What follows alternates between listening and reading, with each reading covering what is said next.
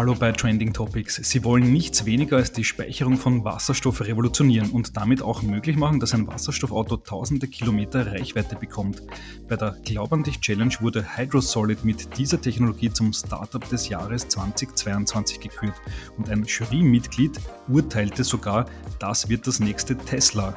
Und genau darüber will ich jetzt im Podcast mit Lukas Renz, einem der Mitgründer von Hydrosolid, sprechen. Herzlich willkommen. Servus, hallo Jakob, grüß dich. Ja, Gratulation nochmal von meiner Seite natürlich zum Startup des Jahres 2022 bei der Glaub an dich Challenge auf Platz 1 gewählt von der Jury. Ihr habt sich dagegen Dutzende Startups durchgesetzt. Da rückblickend gesagt, wie war der Gewinn für euch? Du, mega, mega cool. Ähm, tatsächlich hätte man das nicht erwartet, weil doch, ich glaube, über über 350 oder knapp bei 400 Teilnehmer beim Wettbewerb auch waren und das ist halt dann doch eine, eine Nummer, wo du denkst, ja, da musst du mal durchsetzen. Ja, am, am Tag selbst, ich hatte leider ein bisschen das Problem auch noch gehabt, dass ich dann bei der, bei der Probe nicht erschienen bin, weil der Zug eine Panne hatte und, ich, und im Endeffekt um 16 Uhr, also um 18 Uhr 40 oder so war der Pitch und um 18.38 Uhr bin ich bei der Tür eingegangen. Also es war relativ knapp, ähm, wie du dir vorstellen kannst. Und am Ende des Tages waren wir aber echt alle super, super froh und glücklich, dass wir da echt diesen tollen Preis mit nach Hause nehmen dürfen. Ja, super. Äh, war wirklich äh, beeindruckend. So im Vorfeld, ich habe diverseste Wetten abgeschlossen und ähm, jetzt kann ich ah, sagen, super. die meisten haben tatsächlich auf euch gesetzt. Wirklich? Okay, na, das hätte ich nicht geglaubt. Ja, tatsächlich, ja. Und jetzt wollen wir den Leuten da draußen, die diesen Podcast hören, natürlich auch nochmal erklären, mit was habt ihr denn gewonnen? Was zeichnet euch aus? Du, ähm, im Endeffekt, äh, wie du schon eingehend schon erwähnt hast, äh, das Thema Wasserstoff ist ja etwas, das uns alle in Zukunft massiv äh, beschäftigen muss weil es eines äh, der Schlüsselelemente auch in der Energiewende darstellt. Wasserstoff hat halt einen äh, enormen Vorteil, weil die Energiedichte halt sehr, sehr hoch ist ähm, und es äh, auch sehr, äh, sage ich mal, oft auch vorkommt am Planeten Erde in der Verbindung H2O, also Wasserstoff mit Sauerstoff chemisch gebunden. Und diese chemische Bindung ist halt eigentlich genau das, was so massiv stark ist. Ähm, einerseits brauche ich viel Energie, dass ich diese chemische Bindung zerreiße zwischen Wasserstoff und Sauerstoff. Andererseits kriege ich aber auch wieder Energie, wenn ich die zwei wieder zusammenführe. Ich meine, die Energie ist halt nicht nur elektrisch, sondern geht auch in Wärme auf, aber in Summe macht es dann schon, macht es dann schon Spaß und ist schon interessant. Und vor allem das Ganze passiert halt 100% CO2-frei und emissionsfrei und ich kann einen, einen Kreislauf abbilden, der eigentlich äh, unserer Welt, unserer, unserer nächsten Generation jetzt da nichts Schlechtes tut, wenn ich ihn mit erneuerbaren Energieträgern noch betreibe. Und das ist schon äh, ein Thema, ähm, was man eigentlich immer gehabt hat in letzter Zeit, ähm, in den vergangenen 40, 50, 100 Jahren, seit man Wasserstoff irgendwie am Radar hat. Man konnte ihn oder kann ihn nur extrem schwer speichern, weil das halt das kleinste ähm, Atom ist, das es gibt, ähm, die, die kleinste, das kleinste Element, das wir haben, mehr oder weniger das, das Ding ist halt extrem flüchtig, extrem schnelllebig. Ähm, es ist auch schnell da, schnell wieder weg, mehr oder weniger, als in Gasform. Äh, und das musst du so vorstellen, wenn jetzt zum Beispiel Erdgas austreten würde im Haus, wenn man öfter wieder mal hört, ja, na, Wasserstoff ist so gefährlich. Ja, natürlich, alles ist irgendwo gefährlich. Ähm, man kann es aber auch leicht machen und sagen, okay, man muss es relativieren und vergleichen.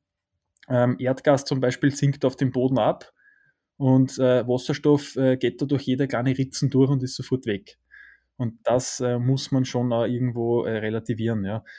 Und jetzt kommt, jetzt kommt ihr daher und sagt, Sie können diesen Wasserstoff, den kann man zu verschiedenen Dingen äh, verwenden. Äh, es gibt zum Beispiel Wasserstoffzüge, Wasserstoffautos, auch an Flugzeugen wird gearbeitet und so weiter und so fort. Und jetzt geht es ja immer darum, wie speichert man diesen Wasserstoff sehr sicher, langlebig und vor allem will man viel Wasserstoff auf einmal speichern und da kommt es eben ins Spiel, oder? Genau, richtig. Du hast ja, genau das ist das Thema, weil im Endeffekt hat man viel Wasserstoff. Äh, Anwendungen schon in, in Planung beziehungsweise auch schon in der Umsetzung oder schon umgesetzt. Nur das Thema war halt immer, warum Wasserstoff nicht den Durchbruch hatte, wie, wie speichert er? Natürlich ist es auch eine Effizienzthematik, wo viele sagen, ja, Wasserstoff war nie so effizient in der Wertschöpfungskette, aber ich sage ganz ehrlich, es hat in den letzten fünf Jahren so viel da wie in den letzten 30 Jahren zusammen und äh, von daher, da wird sich noch viel, viel mehr tun und man sieht jetzt schon teilweise mit Elektrolyseuren mit teilweise einem knappe 95% Wirkungsgrad, da geht die Technik in eine Richtung, die, die ist echt un, unbeschreiblich gut. Nur was bringt mir die Produktion von Wasserstoff? Was bringt mir die Anwendung von Wasserstoff, wenn ich ihn nicht speichern kann? Vor allem nicht sicher speichern kann. Aktuelle Speicher funktionieren im Hochdruck, die sind sehr äh, problematisch, auch was private und gewerbliche Bereiche angeht. Hochdruckspeicher haben ja da das Problem, dass ich sie öfter warten muss, weil sie in eine andere Direktive reinfallen. Also der Hochdruckspeicher. Äh, ich brauche eine vorgelagerte Peripherie, also die Kompressoren, die den verdichten. Ich habe die, Thematik mit der Wasserstoffversprödung äh, weil Wasserstoff halt so irre klar ist und, ähm, und ähm, reaktiv ist, dass das halt mit vielen äh, anderen ähm, Atomen, Molekülen, also ich bin jetzt nicht der Chemiker bei uns, aber ich kann das und habe das auch bei uns im Labor gesehen, das reagiert da halt mit allem, ja. Und diese Wasserstoffversprödung Versprödung ist ein Riesenthema, als auch ähm, die, die Verluste halt generell, weil es halt so klar und schnell ist, brauchst du da ihre dichte Ventile und ihre, ähm, sage ich mal, dichte äh, Behältnisse beziehungsweise Materialien, die da die nicht rauslassen. Ja. Und das macht schon teilweise ähm, extrem schwer. Und unsere Technologie, und jetzt komme ich auch zum Ende meines Monologs, ähm, unsere Technologie ist im Endeffekt äh, nichts anderes als ein, ein, ein, Schwamm, der halt den Wasserstoff aufsaugt und bindet ja, im Feststoff. Also wir reden da nicht mehr von Hochdruckspeichern, sondern wir reden von Feststoffspeichern, die eigentlich eine neue Technologie auch abbilden, die wir, wo wir einfach äh, ganz fest daran glauben, dass das die Zukunft sein wird, weil ähm, wenn wir Wasserstoff sicher, effizient und langfristiger speichern können, bei geringen Drücken vor allem, also das fällt für mich unter das Schlagwort sicher, und wir reden da immer von 15 Bar und nicht von 700 Bar wie bei PKWs oder 315 Bar, äh, 50 Bar wie beim äh, Schwerlastverkehr, sondern diese 15 Bar. Und wenn man das äh, so hinbringt, dann hat Wasserstoff auch genau diese, diese Durchbruchschance, die es eigentlich auch verdient hat. Mhm. Wie kann ich mir als Laie diesen Schwamm vorstellen? Also man kennt das ja äh, aus dem Badezimmer, äh, so ein Schwamm, der hat quasi, glaube ich, diese Kapillarwirkung, also der kann, kann, kann viel äh, in sich aufsaugen. Funktioniert das dann auch mit einem Gas so oder wie, wie funktioniert also wie kann man sich Ja, also das ist jetzt wirklich echt sehr, sehr vereinfacht dargestellt, aber im Endeffekt stimmt das schon. Also im Endeffekt kannst du es so vorstellen, du hast da atomare Gitterstruktur und äh, unser Material ist so darauf ausgerichtet, dass sich das Wasserstoffatom genau in der Gitterstruktur am, am, am geeigneten Platz auch äh, einfügt. Und das kann äh, sich einlagern, kann sich aber dann bei geeigneten Umgebungsbedingungen auch wieder auslagern. Und bei uns sind diese Bedingungen äh, Druck und Temperatur. Den Druck, wie gesagt, 15 Bar, das können wir eigentlich ganz gut steuern. Die Temperatur können wir auch ganz gut steuern, weil aus der Elektrolyse als auch in der Brennstoffzelle das Thema Wärme so oder so auch mitgeht. Also von daher kann man da in das, äh, diese Wasserstoffspeicherung, vor allem in die Feststoffspeicherung äh, von Hydrosolid da sehr, sehr gut mit in der Gesamtwertschöpfungskette der, des Wasserstoffs auch denken und äh, behandeln.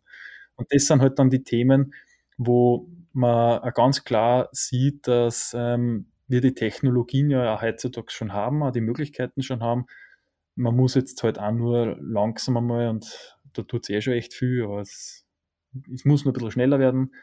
Aber wir müssen da echt schon langsam einmal was ändern. Auch. Hm, okay. Auf der Bühne der Glaub an dich Challenge, ihr habt so einen großen Zylinder mitgehabt. Also ich glaube, der ist so ein, ein bisschen mehr als einen Meter hoch, äh, doch relativ wuchtig. Das wäre so ein Wasserstofftank, den man theoretisch in ein Auto einbauen könnte, wenn ich es richtig verstehe. Ja, also also das Beispiel mit dem Auto ist äh, für uns immer das äh, plakativste, weil es jeder versteht. Aber tatsächlich hat halt Wasserstoff ein viel größeres Potenzial in der Großenergiespeicherung. also wenn es wirklich darum geht, ein Sektorkopplungsprojekt zu entwickeln, äh, was wir jetzt aktuell gerade machen mit knappe 4, 4 Megawatt. Da macht es echt Sinn, weil da ist der Preis, die Preis-Leistung ganz anderes im Vergleich zu einer Lithium-Batterie oder anderen Speichersystemen. Aber im Endeffekt, was du da gesehen hast auf der Bühne, war unser Hive One. Das ist eigentlich unser erstes äh, Produkt auch, äh, das wir jetzt gerade in der Marktzulassung haben.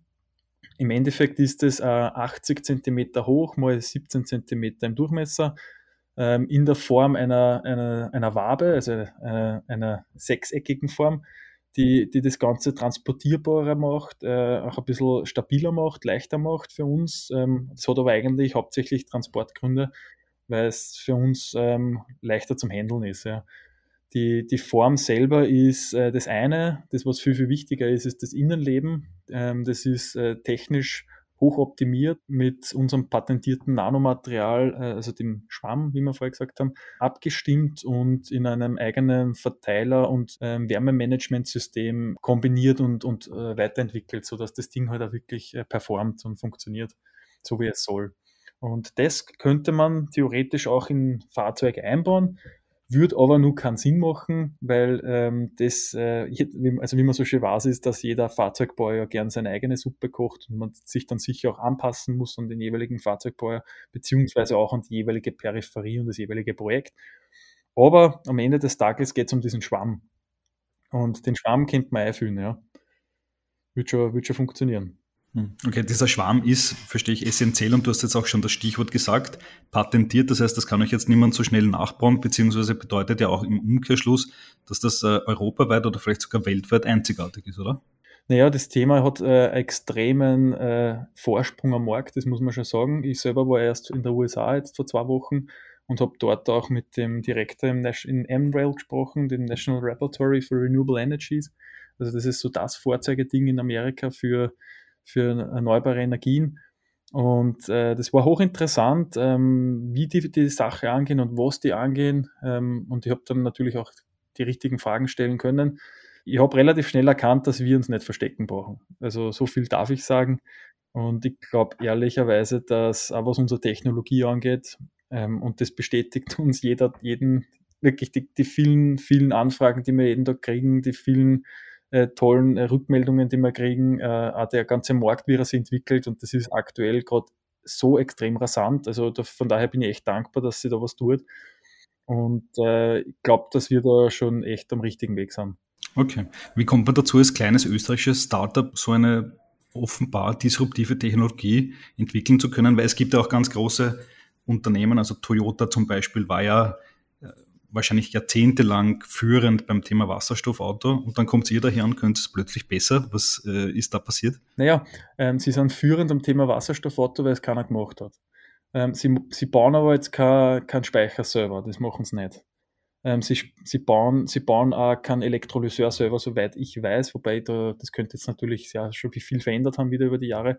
Aber im Endeffekt, sie sind gut in der Anwendung, aber nicht in der Entwicklung von, von den, den Grundelementen. Das ist das ist das, das eine, ja. Das, das andere ist jetzt da, ja, wie kommen wir dazu? Ähm, weil wir halt einfach dafür brennen und Tag und Nacht eigentlich auch nichts anderes machen. Also es geht wirklich nur darum, das Ding, was wir, an das wir so äh, glauben und so stark daran glauben, dass das die Zukunft ist, dass das eigentlich auch für unsere Kinder dann einfach der Weg sein muss. Ähm, deswegen stehen wir jeden Tag früh auf, deswegen gehen wir jeden Tag spät schlafen und arbeiten eigentlich wie die Verrückten dran, dass das Thema einfach auch wirklich äh, eine Chance hat. Und glaub, ich glaube, dass am Ende des Tages genau das dann den Unterschied macht, weil man redet halt permanent drüber, man beschäftigt sich permanent damit und es gibt jetzt dann kein Wochenende oder es gibt da kein Feierabend mehr oder weniger, sondern man ist halt permanent einfach voll dahinter, dass man das Ding auf die Straßen bringt. Hm, okay. Und das ist eigentlich genau das, was dann am Ende des Tages auch den Unterschied macht.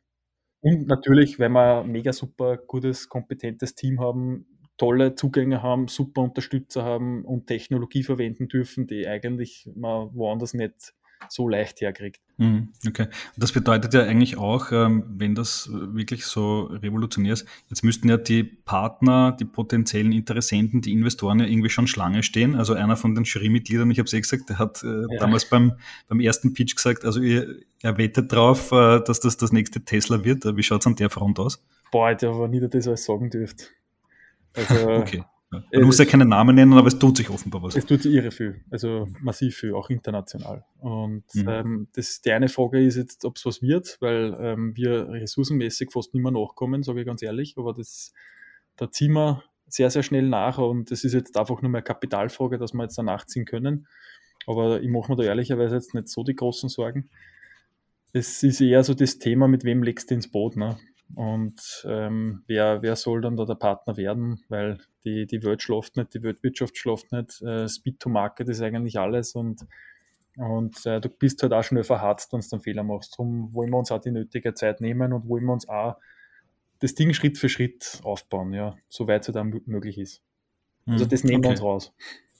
Das heißt, ihr seid in der Luxussituation, euch eigentlich aussuchen zu können, mit wem ihr arbeitet oder mit wessen Geld ihr arbeitet, wenn ich es richtig verstehe. Ja, also ähm, das ist das eine, da bin ich ja schon bei dir. Ähm, die, die richtige Person zu finden, richtiges Unternehmen zu finden, ähm, da haben wir jetzt gar nicht so das Problem, ähm, dass wir keine finden würden, sondern eher wen wir nehmen. Äh, das andere Thema ist halt, okay, ähm, inwieweit verkaufst du dich jetzt schon in so einer frühen Phase? Ne? Weil äh, wir haben jetzt erst vor kurzem eine Bewertung gekriegt für Startup von knapp bei 40 Millionen und das ist schon ziemlich leiwand, ja, aber die Frage ist, äh, kann das langfristig auch der, der richtige Partner sein, der uns so eine Bewertung gibt? Ne? Ähm, klingt kurzfristig cool, langfristig äh, weiß ich es nicht, kann ich nicht sagen. Ähm, wir gehen jedenfalls unseren Weg weiter, unter anderem auch mit dem Projekt, was ich ja kurz auf der Bühne beschrieben habe in Jordanien, wo wir halt eine eine knappe 4 MW-Anlage mal hinstellen und äh, Wasserstoff vor Ort produzieren und dann nach Europa exportieren. Ähm, das konkrete Projekt entwickelt man jetzt, eh jetzt eh schon ein knappes Dreivierteljahr. Und äh, das äh, schaut auch sehr, sehr gut aus, dass wir das dann auch wirklich auf die Straßen bringen. Und das ist für uns halt eigentlich fast schon nur Mehrwert, dass wir so ein Projekt gemeinsam mit Partnern entwickeln ähm, weil im Endeffekt ähm, wir dann einerseits die Möglichkeit haben, in dem Projekt uns äh, unsere Technologie zu demonstrieren. Das ist extrem wertvoll und andererseits aber auch die Partner schon mal kennenlernt. Ne? Wie ticken die, wie funktionieren die, was kann da sein? Und äh, es, ist, es ist halt, ich meine, nennen wir es einmal Bootstrappen auf einer sehr, sagen wir mal, freundschaftlichen Ebene die, die uns eigentlich auch nicht langfristig wehtut und kurzfristig sicher eine Riesenerfahrung und einen riesen Schritt nach vorne auch ermöglicht. Mhm, okay. Ja, das sagen ja viele, der beste Investor ist der Kunde. Äh, vielleicht geht es eher in die Richtung bei euch. Ja, vielleicht, ich kann es nicht sagen. Also es tut sich wirklich so massiv viel gerade und ich glaube, wir, wir müssen uns da selber einfach wieder und da in der Organisation schnell anpassen und dahinter sein. Mhm. Was ihr auf jeden Fall braucht, sind wahrscheinlich viele, viele neue Mitarbeiterinnen, Experten auf dem Gebiet, die so ein Spezialthema vorantreiben können. Wie schaut es da aus? Ist Österreich noch groß genug für die, oder habt ihr alle Wasserstoffexperten abgegrast? Also die Wasserstoffexperten in Österreich, glaube ich, kann ich dann an einer Hand abzählen. Das sind nun nicht so viel. Da gibt's, äh, es gibt ein paar wirklich, wirklich tolle Leute, das muss ich echt sagen. Ähm, aber es ist, äh, das sind meistens auf Univers an Universitäten gebunden. Und das macht es natürlich deutlich schwieriger. Die, das Personal, die personellen Ressourcen sind natürlich das eine ex, extrem spannende Herausforderung. Das andere ist natürlich auch dann, ähm, wie wir als Organisation weiter wachsen äh, wollen und können.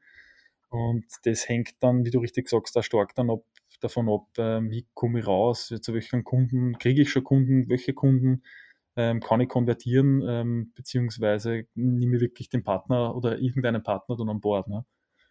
Also das sind so Fragen, da, das ja, tue mir selber gerade nur schwer, die zu beantworten. Alles klar. Ähm, was würdest du sagen, so ausblicksmäßig, äh, wenn eure Technologie dann quasi so wirklich marktreif ist, wo kommt die zuerst in den Einsatz? Äh, ist das der stationäre Speicher in Jordanien? Ist es das deutsche Auto? Äh, ist es das US-amerikanische Drohnen-Startup? Ähm, ich traume, ich kann, da, ich kann jetzt gar nicht sagen, was sie zuerst ausgehen wird, aber es, ist, es könnte sein, ähm, dass mal was in der Luft herumfliegt. Es könnte aber auch sein, dass, dass vorher noch ähm, was am Boden steht, wobei zeitlich ähm, das Ding in Jordanien doch deutlich, sage ich mal, greifbarer schon ist. Hm, okay. Wie kann man sich das in Jordanien vorstellen? Also das ist ja eher eine wüstige, heiße Gegend. Das heißt, dort, was machen die da damit?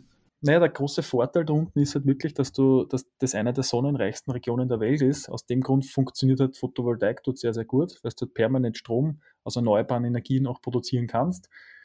Ähm, ja, wir, wir stellen dort quasi äh, gemeinsam mit einem starken Partner vor Ort, der sehr, sehr gut vernetzt ist auch in der Region und das ganze Geschäft vor Ort auch sehr, sehr gut kennt, die Photovoltaikanlage auf, bauen die, äh, die Wasserstoffeinheit dazu und äh, speichern diesen Wasserstoff äh, in unserem Speichern und transportieren ihn dann äh, quasi über auf dem Schiffsweg nach Europa. Das ist so das Konzept. Das ist für uns auch schon ein, ein richtig tolles Demonstrationsprojekt. Ähm, einerseits äh, natürlich für unsere Technologie, aber andererseits auch für den Wirtschaftsstandort und für Österreich. Aber gar nicht nur Österreich, sondern ich sehe das auch auf viel, viel wichtiger noch auf europäischer Ebene, weil wir einfach äh, gemeinsam nur eine Lösung finden werden können für diese Herausforderungen der Zukunft. Und da ist äh, Österreich und Deutschland vor allem eine starke Kombi. Okay, das heißt, ihr seht euch äh, als eigentlich sehr integraler, zentraler Bestandteil der Energiezukunft Europas, oder? Du, ich glaube ganz ehrlich, dass wir genau am Punkt der Zeit sind, was das angeht. Äh, genau diese Themen, die wir gerade bespielen, sind auf europäischer Ebene massiv äh, im Kommen und müssen sie aber auch. Und wir, wir sind ja als äh, deutsch-österreichisches Startup oder österreich-deutsches Startup, je nachdem, wie man es nennt, weil der, der Mike und ich, also mein Bruder und ich und äh, der Merk und der Clemens haben das ja zu viert gegründet und sind ähm, zwar Österreicher, zwar Deutsche und von daher glaube ich auch sehr äh, komplementär in, in nicht nur aus der Perspektive des Wissens und des Zugangs, sondern auch der, aus der Perspektive der, sage ich mal, europäischen Vernetzung, nennen wir es einmal so. Und ich glaube, dass wir da echt die besten Chancen haben, auch äh, gemeinsam äh, langfristig uns aufzustellen. Nicht nur für unser Land, nicht nur für, für unsere Region, sondern auch für ganz Europa. Also das traue ich mir jetzt echt mal behaupten. Alles klar. Lukas, ich sehe auf dich, auf Hydrosolid, da kommen noch ganz große Dinge und Themen zu. Vielen Dank fürs Interview. Danke dir, Jakob. Hat mir viel Spaß gemacht.